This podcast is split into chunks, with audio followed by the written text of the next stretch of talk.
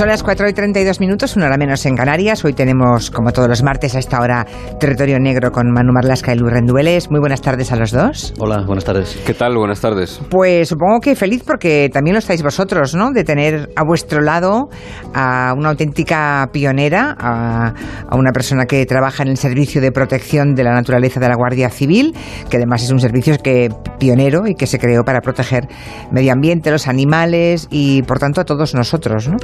Y se creó ya, ¿en qué año fue? ¿En el 88? Sí, ¿no? 31 años, sí, sí. 88. 31 años ya. Bueno, pues ella es una auténtica pionera, una mujer del, del Seprona, la sargento Ana Prieto. ¿Cómo estás, sargento? Buenas tardes. Hola, buenas tardes, Julia. ¿Qué tal a todos? Pues encantada de tenerte aquí porque además hablamos unos minutos cuando la cumbre del clima. Efectivamente, está- ¿eh? sí. Estaba aquí José Luis Gallego, Sí. que siempre tiene el Seprona en la boca, ¿eh? siempre a la mínima los amigos del Seprona, la buena gente del Seprona, en fin, siempre está hablando y muy bien del Seprona.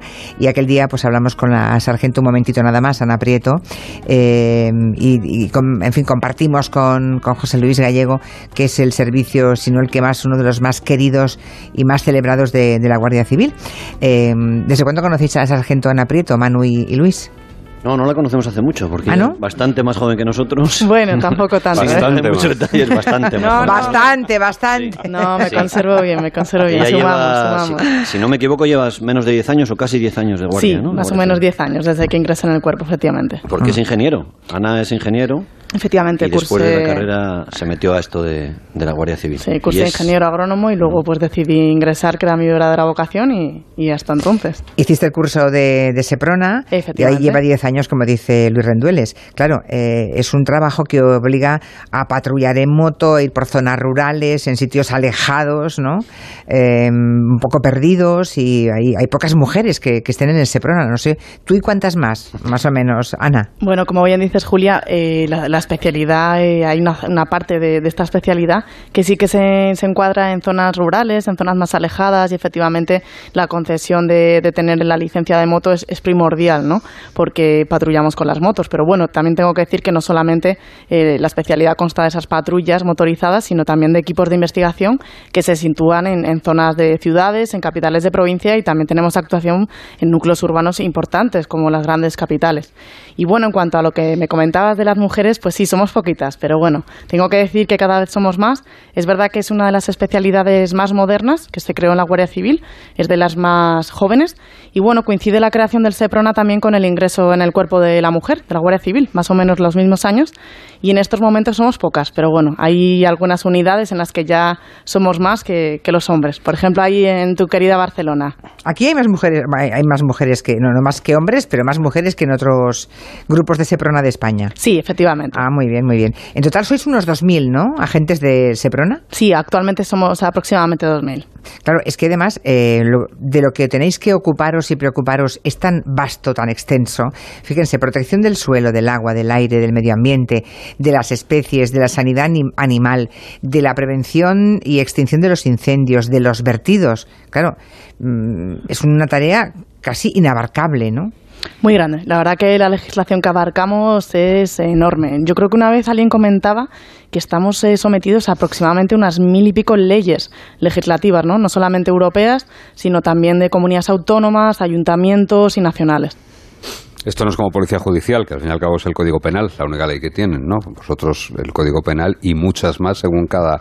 Entiendo además que cada comunidad autónoma rigen eh, normas distintas. Sí, efectivamente. Somos la policía judicial medioambiental dentro de esa Guardia Civil y efectivamente, también tenemos el Código Penal como, como nuestro principal ¿no? orden jurídico ahí, nuestra, nuestra norma. Pero efectivamente, según la comunidad autónoma, puede variar. Pueden variar la legislación y puede variar también las sanciones. El Seprona está en, en caza, en pesca, en maltrato animal y está, por ejemplo, en los pozos ilegales. En el caso Yulen estuvo el Seprona, descubriendo el pozo ilegal en la finca y mirando todo aquello. Quiero decir, eso da idea de, la, de lo enorme que es el, el- el- el trabajo. ¿no? Efectivamente. Tiene una gran magnitud, sí. Una de las áreas del trabajo, no es la única, pero es una de las principales eh, de todo ese PRONA, es, es luchar contra el maltrato animal, que desgraciadamente en España es algo crónico, ¿verdad? Eh, yo no sé mm, si tenéis datos de cuánta gente, cuántas malas personas han sido investigadas o detenidas en España en los últimos tiempos precisamente por ese maltrato animal. Pues mira, sí, Julia, te puedo dar eh, datos. Eh, es verdad que nosotros el, bienestar animal es una de las grandes preocupaciones del SEPRONA de la Guardia Civil. Y hablando un poco de cifras que me preguntas, del último año, del 2018, que ahora todavía en 2019 estamos recopilando las últimas actuaciones, sí que en 2018 hubo casi 600 personas detenidas por maltrato animal. 600 personas detenidas. Claro, el tema es cuántas han, acabado en la cárcel, ¿no? ¿O qué les ha pasado a esas 600 personas? Claro, eso bueno, ya depende un poco, sabes, de, la actividad jurídica. Eso ya nosotros ahí, nosotros sí las ponemos a disposición judicial y bueno, dependiendo de, las leyes, pues se cumplen unas penas u otras. Hay infracciones penales, hay algunas administrativas. Desde luego, los partidos animalistas y sin pertenecer a ningún partido animalista, la gente que respeta y ama a los animales, lo que pedimos es que la legislación sea más dura con ellos. Creo que ahí también Manu y Luis me secundarían, ¿verdad? Sí, sin duda. La cifra, por ejemplo, de, perros que yo no la sabía, nos, nos la comentaba preparando esta mano y a mí la, la sargento, la cifra de perros víctimas de malos tratos, malos tratos graves, que pueden ser un ahorcamiento, un disparo, agresiones de todo tipo. En un año en España, el 2018, hubo 5.313 perros maltratados gravemente, gravemente hasta la muerte. Que consten, ¿eh? que consten. Bueno, claro, que son... Que se hayan recogido datos. De cifras, claro. la cifra debe ser muy superior. Cifras oficiales Guardia Civil, eh, evidentemente. Siempre hablamos de, los datos que obran en, nuestro, en nuestras bases de datos. Luego ya, pues otros cuerpos policiales que hayan recibido otro tipo de denuncias, otros también organismos, pues de esos no, no contamos con ellos. Entonces sí que será superior. Pero acá, vosotros hacéis lo que podéis, evidentemente, pero las leyes son, son las que son. ¿no? El Reino Unido, por ejemplo, anunciaba eh, en el último trimestre del año pasado que iba a incrementar, que iba a incrementar por tres o por cuatro la gravedad penal y la carga penal del maltrato animal, sobre todo el maltrato de animales domésticos. Yo no sé si es hora también un poco de plantearlo aquí, ¿no? Que, surja. Yo me apunto a eso, ¿eh? A ver qué dice la sargento. ¿Qué dice la sargento? Nosotros hacemos que se cumpla, que legislen los políticos, pero desde luego que, que, si hay una mayor legislación, pues también estaremos ahí para, para que se cumpla igualmente, ¿no? Detrás, detrás de la crueldad también Julia, muchas veces, además de la crueldad en sí misma, gratuita, que también la hay, detrás de la crueldad, y ahí sería una llave también para, para luchar contra ella, muchas veces hay codicia, ¿no? Y hay avaricia, y hay dinero, o sea, se gana dinero siendo, siendo cruel. Y, y la sargento nos comentaba una operación de, de la Guardia Civil de perros peligrosos, de estos perros de pelea, que te da idea un poco en, Andalucía, yo creo que era, ¿no? Que te da idea un poco del dinero que se mueve también. Sí, se mueve muchísimo dinero. Era, bueno, esta fue una organización que se desmanteló una red que organizaba peleas de perros peligrosos y bueno, se analizaron varios vídeos en los que veíamos a, perros con, caras destrozadas. Eh, además, algo curioso, todos los vídeos tenían de fondo un suelo de moqueta para que, bueno, en los lugares donde se producían esas peleas los perros tuvieran un mejor agarre de sus presas y no, no resbalaran. Y la verdad que sí, que todo lo que tiene que ver con, peleas ilegales en este caso, pues eh, mueve mucho dinero. Con las apuestas también, ¿no? Y vendiendo cachorros también de campeones. Pero, em, o sea que en España todavía hay peleas de perros peligrosos. Sí, sí, efectivamente. Y, se apuesta. Pero vamos a ver, esto, esto emite ruido. ¿Dónde se hacen, dónde se producen ese tipo de peleas? Sargento? Bueno, eh, no hay una localización exacta. Ya me imagino, pero bueno, pero eh, no sé, en, un descampado, en un lugar abandonado, en una casa abandonada, en uno de esos pueblos vaciados, donde, porque eso es que la gente tiene que ver entrar y salir animales y, o hay mucho silencio. Hombre, por ejemplo, en Madrid, que sí que se había detectado en la Cañada Real, eh, que es una zona, es una especie, no, una especie no, es un gueto en el que hay una parte de la Cañada Real donde lo que anida es la delincuencia de todo tipo, pues lógicamente es un sitio seguro para hacer esa actividad ilegal. Ya, ya. Hmm, al final va ligada, como decía el compañero Manu, a otro tipo de actividad delictiva también, ¿no? Bueno, muy, recomendable, por cierto, para saber de peleas de perros, Los perros duros no bailan, la novela de Arturo Pérez Reverte, que precisamente hace referencia a todo este submundo y además ah. está puesto en la mente y en la boca. Los protagonistas y los narradores son perros, es un perro en concreto, un perro, un veterano de perro de pelea. Por cierto, que Pérez Reverte es uno de los convencidos. ¿eh? Pérez Reverte es de los que también pide más condenas para quien maltrate a un, a un animal. Eh, es muy activo además en esta cuestión de proteger a los animales en, su cuenta de Twitter. Le sumamos a la causa, le sumamos. Sí, le sumamos a la causa. Ya creo que somos muchos ya. Por cierto que eh, en una de esas redes que el Seprona descubrió creo que había una protectora de animales y, y, algún veterinario implicados, que esto a mí me parece desolador.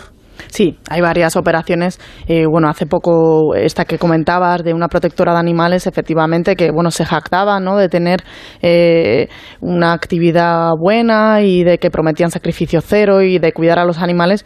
Recibían donaciones de voluntario, pero en realidad sacrificaban y vendían cachorros al extranjero. Hubo cinco detenidos y bueno se encontraron de todo, arcones de congeladores con animales muertos y bueno numerosos delitos asociados aparte del maltrato animal, ¿no? Receptación de dinero, estafa, robos, hurtos. ¿Y una operación de ese tipo contra el maltrato animal, cómo, cómo se produce? ¿Cómo arranca? ¿Hay alguien que avisa? Eh, ¿Ustedes encuentran alguna cosa sospechosa? ¿Cómo va? Sí, efectivamente. Cada vez hay, como decías al principio, más concienciación de la sociedad y nosotros pues nos hacemos partícipe de, ese tipo de denuncias y a partir de, de, cualquier indicio empezamos la investigación. La última, una de las últimas también de finales de 2019, la operación Tanatok, que bueno, encontramos restos óseos de un galgo y a partir de ahí se mandaron a analizar al laboratorio de la Dirección General de la Guardia Civil y empezamos a, tirar de la cuerda y ahí descubrimos pues que un veterinario empezaba a sacrificar animales jóvenes y bueno, que no tenían ningún tipo de dolencia y que no tenían ningún tipo de patología previa, pero bueno, que no le servía a la gente para cazar simplemente y quizá los, los sacrificaban. Ya, o sea, 166 perros en tres años. Sí, efectivamente. O sea, un veterinario, además. Un veterinario. O sea, se lo llevaban y se dedicaba a matar a los animales. Efectivamente, sí. Porque, porque no servían para la caza. Claro, ya. ya claro. Bueno, em, ¿cuál es el procedimiento? Si algún ciudadano va por el monte y, ve ante sus ojos que se está cometiendo un delito contra la naturaleza o contra un animal, eh, ¿dónde tienen que llamar? ¿Al 062 de la Guardia Civil? Efectivamente. sí, ¿eh? no tiene un teléfono directo al Seprona, es, es vía Guardia Civil, ¿no? Eh, es lo más, lo más fácil, lo más directo y lo más rápido. Al final somos guardias civiles y si en ese momento, por las circunstancias que sean, no puede acercarse una patrulla del Seprona, pues porque se encuentra en ese momento más distante, siempre va a haber una patrulla de la Guardia Civil que va a acudir en primera instancia y va a poder atender al ciudadano y a, la eventualidad que haya surgido. Ante la duda ya lo saben, ¿eh? 062. Eh, yo un día que he llamado, em, he preguntado por el Seprona y bueno, ha tardado más o menos, pero al final eh, los agentes que han venido han sido los del Seprona, ¿eh? Sí, llegamos, llegamos. Al final llegáis. Sí, sí, sí. Al final llegáis. bueno, hay aquí un oyente, David, que pregunta, no, eh, David no, Beckham, que pregunta si mm, el Seprona es el heredero natural del Icona o, si son cosas completamente diferentes. Son muy diferentes, ¿no? Sí, no tiene nada que ver. Nada que ver ¿eh? Al final somos una especialidad y gente especialista dentro de un cuerpo policial. El ICONA era lo que, lo que antes de, que existiesen las comunidades autónomas y sus eh, y lógicamente las, eh, lo que han cogido, el ICONA era el Instituto de Conservación de la Naturaleza, que dependía del gobierno central. Después, cuando ya se desgajó en comunidades autónomas, cada comunidad autónoma tiene su consejería de ordenación territorial o de medio ambiente y es la que ha asumido las antiguas competencias del, del ICONA. Ya, vale, vale. Luego hay otra cosa que también aquí en el tiempo de medio ambiente con José Luis Gallego hemos, él ha denunciado muchísimas veces, que es la entrada ah, de animales exóticos, animales ah, protegidos, animales que viven en otro hábitat y que de pronto alguien se los trae a España y se pueden ocasionar auténticas barbaridades, ¿no? auténticos desastres eh, ecológicos incluso. Habéis estado trabajando eh, también en operaciones de este tipo, ¿no? El tráfico de especies. Sí, sí, la verdad que efectivamente tenemos que resaltar, Julia, que el delito medioambiental actualmente, según estimaciones de Interpol y de, un programa de Naciones Unidas para el Medio Ambiente, pues es el tercero más lucrativo del mundo, ya por delante de la trata de seres humanos.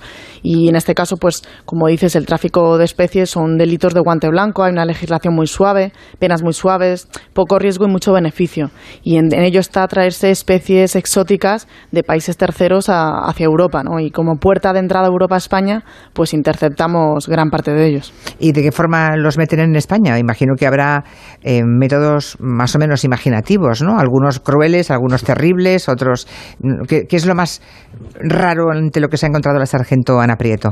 Pues mira, te podría contar miles de anécdotas, pero por ejemplo, tucanes metidos dentro de botellas y de calcetines en las maletas de algunos viajeros. Madre mía. Loros también, guacamayos en, en botellas, incluso reptiles o serpientes adheridos al cuerpo de las personas, ¿no? Todo lo que conlleve métodos de ocultación, pues vale.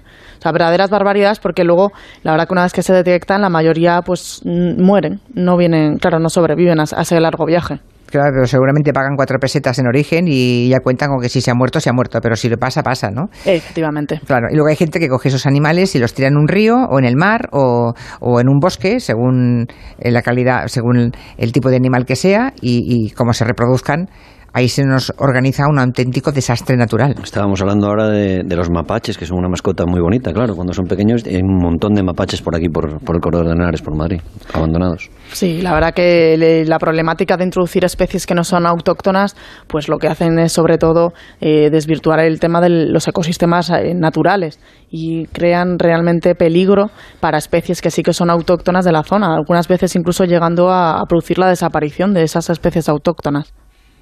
Por cierto, que eh, se usan técnicas sofisticadas como la del carbono 14, a veces para datar la fecha de antigüedad de marfil. Y estoy pensando en la de miles de elefantes que en los últimos años eh, han ido matando estos cazadores pijos del mundo entero que se van a África y no se les encuentra, no encuentran un, placer más grande que matar a un elefante, ¿no? Lo cual es terrible.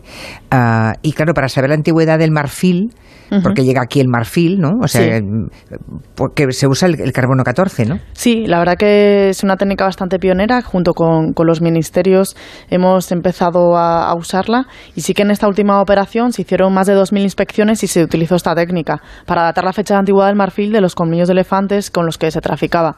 Por ejemplo, de marfil se localizaron 543 piezas, que uno puede pensar que son pocas, pero estaban valoradas en más de 400.000 euros. 400.000 euros. Eh, claro, entonces hay gente. ¿y ese, ¿Y ese marfil cómo ha llegado a España? Porque claro, es que eh, eso ya es un, un cargamento importante, si es un, un trozo de marfil grande, ¿no? Bueno, eh, un poco como te decía, ¿no? Eh, como métodos de ocultación, a veces el, propio marfil se encuentra también en, ya en nuestro territorio, así que para tener posesión de este marfil pues hay que seguir una serie de, documentación y, tener en regla una serie de papeles y también ese es el problema, ¿no? Que a veces no se cuenta con ello. O sea que mm, cuando eh, en alguna casa alguien tiene un cuerno, tiene un, ¿no? De elefante, un colmillo de elefante, mejor dicho, mm, Podría ser que, apareciera un día la Guardia Civil por allí a preguntar ¿de dónde ha sacado usted esto? Debería tener una serie de permisos igual que si tiene una sí, escopeta. Efectivamente, por lo menos tener la documentación que, se requiere en este caso y, que si la no la tienen, la tienen, es que eh, pasé yo una vez hace mucho tiempo por una casa, me quedé absolutamente estupefacta y horrorizada. Tenían como taburete una pata de elefante, que eso también lo he visto yo en algún eso, Bueno, mm, eso es otro horror. No lo he visto eso, pero sí he visto unos colmillos colocados en una pared que de verdad me horroricé. Creo que creo que nunca más he vuelto a hablar con esa persona, por cierto. y hace años de esto, ¿eh? porque pensé, no, seguro que no. No, no. Bueno, si lo encontramos, cosas que no me gustan. Si lo encontramos, damos cuenta. Damos cuenta a la autoridad competente y, y vemos qué hacemos con ellos. Pero en principio damos cuenta seguro, ¿eh? Sí, ¿eh? O sea, si alguien denuncia a alguien que sabe que tiene en su casa un colmillo... Sí, por supuesto, lo investigamos. Iríais a verlo. Lo investigamos seguro, sí. En mm. balde no queda. Vale. Eh, curioso, curioso. Bueno, angulas. ¿Qué pasa con las angulas? Eh, que me he enterado que se sacan ilegalmente de España. Yo no sé si esto sigue ocurriendo o no. Eh, ¿Quién hay detrás de todas estas acciones? O sea, gente que compra aquí angulas al precio que van y que bueno si las compraran de manera legal no no no las compran no las compran Julia. A ver cuenta cuenta. Pues sí la problemática es de la especie europea la anguila anguila que es conocida comúnmente como anguila europea. Y entonces hace unas décadas se empezó a exportar en su modalidad pequeñita la de alevín como angula al sudeste asiático para comercializarla allí como anguila. Entonces lo que hacían los asiáticos era llevarla a Asia la engordaban allí porque es muy cotizada la carne de anguila y la, la comercializaban y la consumían en gran medida.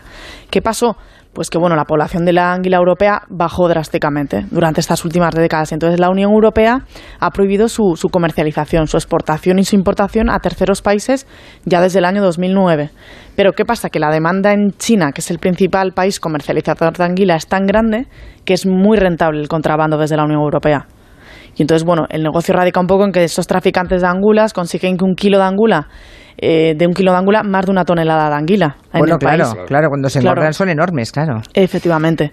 Y entonces, pues bueno, numerosas mafias se dedican a, extraer esa anguila de su medio natural, esa angula de su medio natural, y, según diferentes métodos, una casuística muy divertida en algunos momentos que, cada vez nos sorprende más, pero bueno, seguimos descubriendo. Se las llevan en taxi a veces. Se las llevan de todas las maneras. A Portugal. Sí, las meten en esta última operación, la verdad, la, operación FAME, pues las introducían en, maletas desde la zona del Cantábrico, se las llevaban hasta Portugal en taxis para que no fueran descubiertas y desde allí, pues bueno, las embarcaban hacia el sudeste asiático.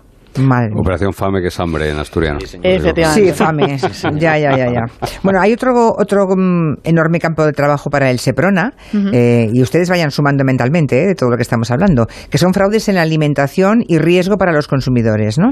Claro, el, tema de la carne mechada, por ejemplo, lo tenemos todos muy reciente, el tema de la listeria, y ahí también el SEPRONA tiene papel protagonista.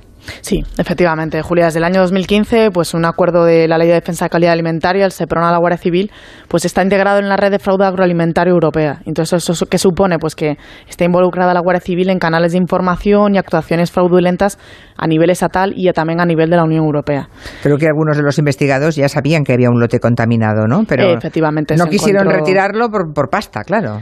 Bueno, al final todo lo que se hace de manera ilegal yo creo que tiene como fin principal lucrarse, ¿no? ya sean con animales, como hemos visto, con el tema del maltrato animal y también con el fraude alimentario. Ya, ya, ya. Eh, he leído que en algún sitio unas almejas que venían de la desembocadura del Tajo en Portugal venían muy contaminadas, ¿no? Venían con, con virus, con hepatitis A tremendo, ¿eh? Sí, la última operación que, llevamos a cabo en, las pasadas Navidades, efectivamente, a partir de unas intoxicaciones que hubo en varios restaurantes de Asturias y de Cantabria, empezamos a tirar del hilo porque habíamos observado ciertas irregularidades de documentación, pero solamente a nivel administrativo. ¿Qué pasa? Que a raíz de esas intoxicaciones en los restaurantes empezamos a tirar del hilo y vimos como efectivamente estaban trayendo almejas de la desembocadura del Tajo, que está contaminadísimo, y, bueno, pues eh, efectivamente muchas de esas almejas, la carga bacteriana que llevan sí que se elimina a través de los procesos de depuración ya en las zonas de los viveros de Asturias y Cantabria, pero si tienen virus, pues es muchísimo más difícil quitarlo. El virus es prácticamente imposible. Y mm, otras cosas que no tienen virus, digamos que no hay, no están contaminadas, pero que hay mucho fraude. Por ejemplo, mm, a lo mejor mm, dicen que un lechazo eh, dicen que es de Castilla y es de Francia la cecina de león en realidad no es cecina, sino que es carne de caballo. Eh, el atún rojo igual viene, bueno, hay mucha picaresca, supongo, y nos engañan con las denominaciones de origen mucho más de lo que creemos, supongo. Sí, efectivamente, pero bueno, el consumidor tiene que estar tranquilo, ¿eh? que también efectivamente luchamos contra, contra estas falsedades en las denominaciones de origen y bueno, poquito a poco, pero sí que vamos encontrando, encontrando esa picaresca. No puede haber tanto atún rojo para tanto sashimi. Yo siempre pienso lo mismo, tanto atún rojo original. Todo el mundo no, hay suficiente atún. no hay suficiente suficiente para servir tanto, tanto atún como, como se sirve. Bueno, hay muchos oyentes que están abriendo mucho los ojos y, y, las orejas, que es lo que se abre en la radio cuando escuchas. Y, por ejemplo, me preguntan si mm, que hay una importante fábrica de pinturas en la comunidad de Valencia, eh, donde hay en una cafetería un montón de trofeos de especies protegidas que están allí colgadas.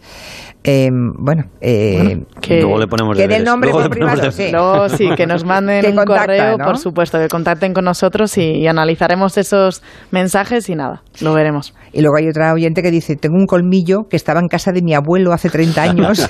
por eso se aplica el carbono prescrito. Claro. Por eso se aplica el carbono 14, claro, claro, Para ver la antigüedad, para si es antes de que hubiese, ¿no? De, sí, tráfico. claro, claro, es que esté tranquilo porque si es de todos esos años, el carbono 14 le salva. Claro, ¿no? Dice que lo compró su padre en un anticuario inglés una vez, dice, ya no sé qué hacer con él. No, hombre, esta es un oyente que se llama que no se preocupe, pero bueno, claro, que igual mm, te encuentras con un elemento así y bueno, pues, pues no. Hay que analizar cada caso, efectivamente, no todo es ilegal ni todo viene de procedencia ilícita. Mm. Y luego tenemos la emisión de gases contaminantes, también para esto es importante, también trabajáis con la Fiscalía de Medio Ambiente, ¿no? Hoy que se ha decretado la emergencia climática, además. Sí, efectivamente, el tema del cambio climático creo que es el gran desafío medioambiental y socioeconómico ¿no? de este siglo XXI, que, que bueno, lo que va a conformar sobre todo es un cambio en el comportamiento que afecta a todos, no solo a, empresas y personas. Y una de las operaciones, de las operaciones o de los ámbitos de actuación del SEPRONA que estamos llevando últimamente a cabo, efectivamente, contra la contaminación atmosférica, contra los residuos, y sí, muchas operaciones salen con, en trabajo con la Fiscalía de Medio Ambiente.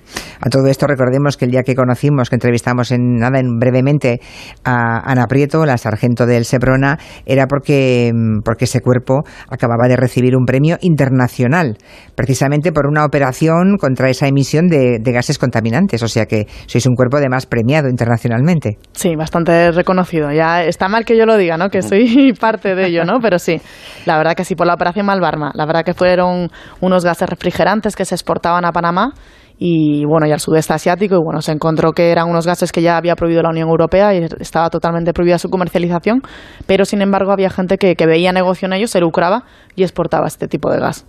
Bueno, pues yo creo que mm, la charla con Ana Prieto, eh, sargento del Servicio de Protección de la Naturaleza de la Guardia Civil, el SEPRONA, va a sacar mucho trabajo de esta tarde en la radio, ¿eh?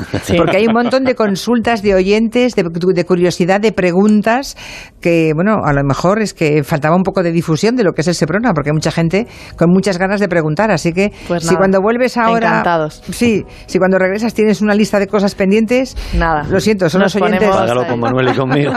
Nos ponemos a ello a la mayor brevedad, Julia. De verdad, muchísimas gracias por todo a vosotros. ¿eh? Sargento, un abrazo y esta es su casa, ya lo sabe. Muchas gracias, Julia. Encantada. Manu y Luis, hasta la semana que viene. Hasta la semana que viene. adiós. Hombre, Goyo, ¿a qué